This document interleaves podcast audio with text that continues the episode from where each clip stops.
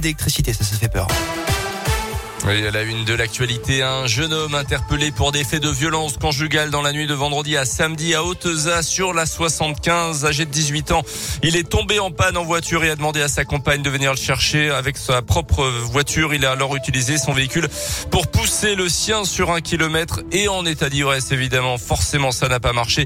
Et mécontent du résultat, il s'est alors mis à insulter et à frapper la jeune femme avant de prendre la fuite. Interpellé à son domicile, les gendarmes ont découvert une petite quantité de drogue, trois faux faux billet de 100 euros. Il sera jugé pour ces faits début septembre. Un classement attendu, il a été dévoilé hier soir, celui des étoilés du guide Michelin 2022 statu quo en Auvergne, toujours 14 établissements privés euh, primés par euh, le célèbre guide rouge, 8 dans le Puy-de-Dôme, 2 dans l'Allier et autant en Haute-Loire, distingué par une première étoile l'an dernier malgré la crise sanitaire. L'auberge du Pont à Pont du Château la conserve donc cette année. Redémarrage timide pour les salles de cinéma, l'opération Le Printemps du cinéma qui propose des billets à tarif réduit et qui s'est hier a plutôt bien fonctionné chez nous.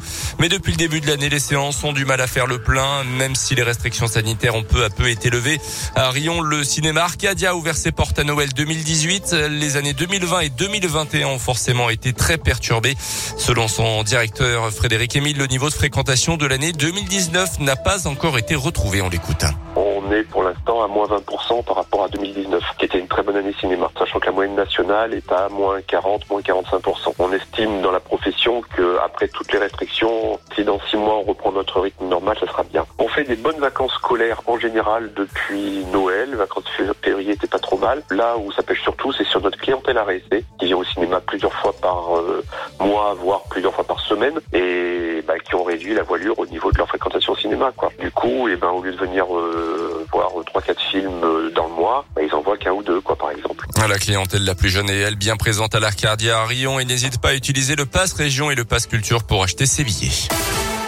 Dans le reste de l'actu, Total Energy arrêtera d'ici la fin de l'année de se fournir en gaz et en pétrole russe, a annoncé hier le groupe français, qui était sous le feu des critiques depuis des jours. Des sources d'approvisionnement alternatives existent déjà sur le groupe qui avait annoncé qu'il ne financerait plus de nouveaux projets en Russie à cause de la guerre en Ukraine. De nouvelles sanctions doivent être annoncées demain par les pays occidentaux. On a noté que le président ukrainien doit s'exprimer à 15 heures tout à l'heure devant les parlementaires français. La France a-t-elle levé trop brutalement les restrictions sanitaires? C'est ce qu'estime l'OMS devant l'augmentation des cas de Covid le pays. 180 000 rien qu'hier contre 110 000 il y a une semaine. L'OMS vise également l'Allemagne, l'Italie et le Royaume-Uni. Les sports avec du rugby. Une bonne nouvelle à la SM avant le match contre Toulon samedi en championnat. Retour de Morgan Parra, Georges Moala et Fritz Lee. Les Auvergnats ont retrouvé également Damien Penaud, vainqueur du Grand Chelem avec les Bleus dans le tournoi des Six Nations.